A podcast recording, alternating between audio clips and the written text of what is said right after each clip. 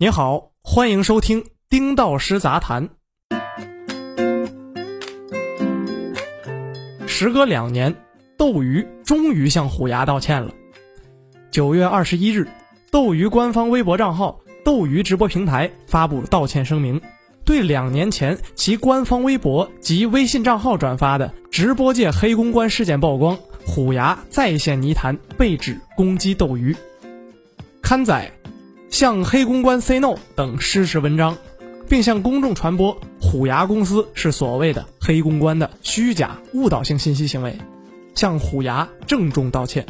关于此事件的起源和其中错综复杂的关系，我们不表，这也不是我们应该关注的重点。我们要关心的是，透过这封道歉信，释放了一个再明显不过的信号。那就是连日来媒体关心的虎牙和斗鱼合并后将以谁为主的争论，终于有了答案。其实早在今年四月份，我就接受媒体采访，做过双方合并及合并后谁主导的前瞻预测。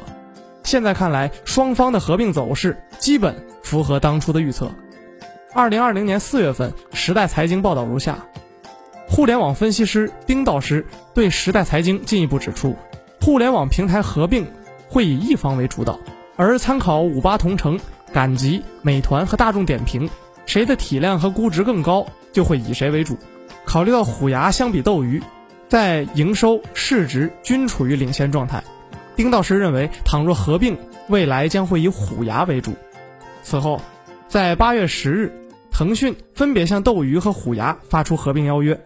提议双方根据适用法律。进行股份换股合并，曾经厮杀不止的冤家走到了一起，自然引发各方热议，尤其是关于双方的主导权问题，引发了更广泛的讨论。在八月十日，腾讯的消息传出后，我又接受了财经、时代周报、国际金融报三家媒体的采访，谈了一些观点，也继续做了一些分析预判。主要观点如下：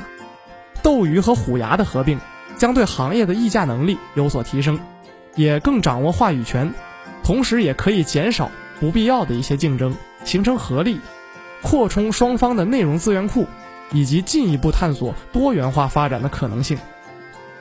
另外，斗鱼和虎牙都是腾讯系的公司，即便合并，也不会在短期内做出大的整合，大概率会独立运营并保持独立品牌。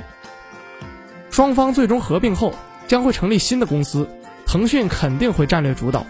在人事层面有两种可能，一种是腾讯派出高管来全权负责，另一种可能是采取联席 CEO 制度，由斗鱼和虎牙双方现任的 CEO 共同出任。现在随着斗鱼向虎牙的公开道歉，意味着合作后将以虎牙为主，同样也意味着双方的合并正式进入尾声，开始了最后的交接流程，